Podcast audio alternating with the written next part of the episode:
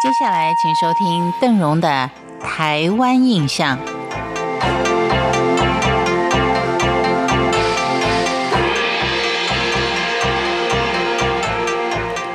在嘉义，也是一项传统的活动，那就是全台独一无二的秋千赛会。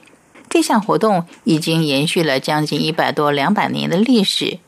荡秋千是一个祭典活动。跟原住民祭典当中的荡秋千代表的意义并不完全相同。这个荡秋千的活动，它举办的地点是在嘉义市里。至于当地人为什么要选择每逢闰月之年的农历三月初六，武当山玄天上帝过生日的时候来举行这样祭典，是有它历史典故的。传说在清康熙年间，在嘉义的湖子内地区瘟疫不断。居民就求助于玄天上帝，结果神明显灵，瘟疫止住了。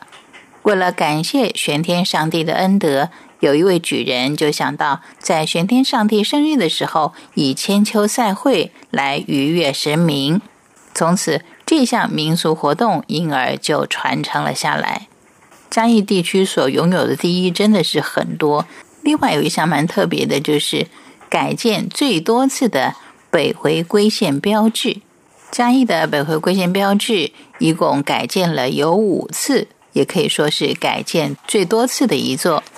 位于嘉义市南郊三点三公里，地点在嘉义水上乡下寮村的北回归线，北纬二十三度二十七分四秒五一，东经一百二十度十四分四十六秒五。夏至当天正午十二点的时候，太阳直立不见影迹。有这一点，向南是属于热带，向北就是亚热带。清光绪三十四年第一次建碑是为了纪念铁路通车。民国六年毁于了风灾，民国十年日本人以竹子为建材又重建。民国十二年日本玉皇以太子的身份来台湾的时候，再改建成为一个石塔。民国五十三年，由于地震的时候震毁了。到了民国五十七年，又加以重建，如今是第五次的改建。目前是标高二十八公尺、蝶形半球体的造型。而嘉义呢，也是全台最大的盐场，布袋的盐场面积达到了一千多公顷，年产量占全台湾盐总产量的百分之六十。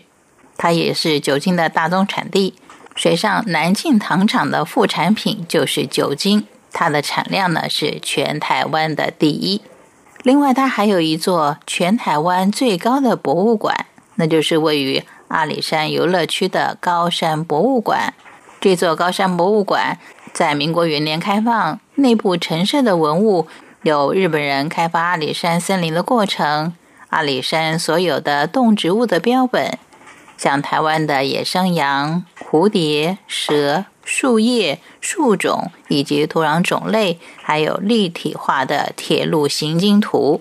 馆里面还另外设有一个无缝展示区，里面收藏着无缝生平的衣服跟使用过的器皿，以及供着一个袖珍型的庙，让后人追思无缝成人取义的大德。